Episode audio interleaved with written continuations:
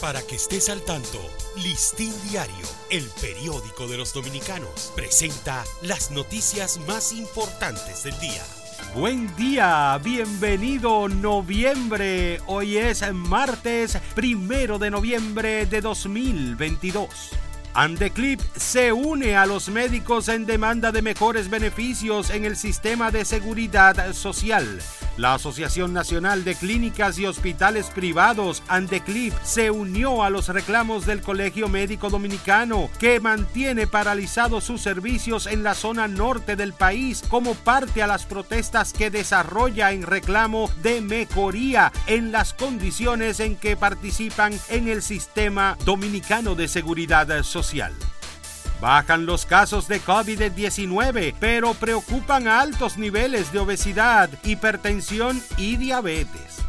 Pese a la incidencia cada vez menor del COVID-19 en el país, con el reporte de solo tres pacientes ingresados y una positividad por debajo del 2% en las últimas 24 horas, las autoridades sanitarias les preocupa el alto índice entre la población dominicana de enfermedades no transmisibles como la obesidad y sobrepeso, hipertensión y diabetes.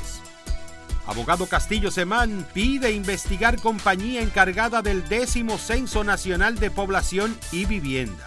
El abogado Vinicio Castillo Semán solicitó a la Dirección General de Compras y Contrataciones Públicas iniciar una investigación sobre la adjudicación a una compañía grado a grado del contrato de consultoría y análisis del décimo Censo Nacional de Población y Vivienda del año 2022. Tribunal Constitucional advierte alertas migratorias violan el derecho a la presunción de inocencia. El Tribunal Constitucional estableció que las llamadas alertas migratorias colocadas por entes públicos no autorizados por la Carta Magna ni por las leyes como instrumento contra personas han constituido una práctica utilizada a menudo sin fundamento constitucional ni base legal.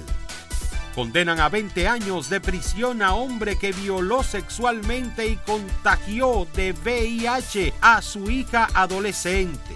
El Tribunal Colegiado de Monte Plata condenó a 20 años de prisión a un hombre acusado de violar sexualmente durante tres años a su hija adolescente en el municipio Yamasá, provincia Monte Plata. Legisladores escuchan opiniones sobre proyecto de ley especial para personas con autismo. Entre las súplicas, historias personales, solicitudes y pedidos, el Congreso Nacional celebró vistas públicas sobre el proyecto de ley especial que regularía la atención a las personas con autismo y durante dos horas escuchó preocupaciones encontradas en aspectos económicos y educativos. Para ampliar esta y otras noticias, acceda a listindiario.com. Para Listín Diario, soy Dani León. Para que estés al tanto, Listín Diario, el periódico de los dominicanos, presentó las noticias más importantes del día.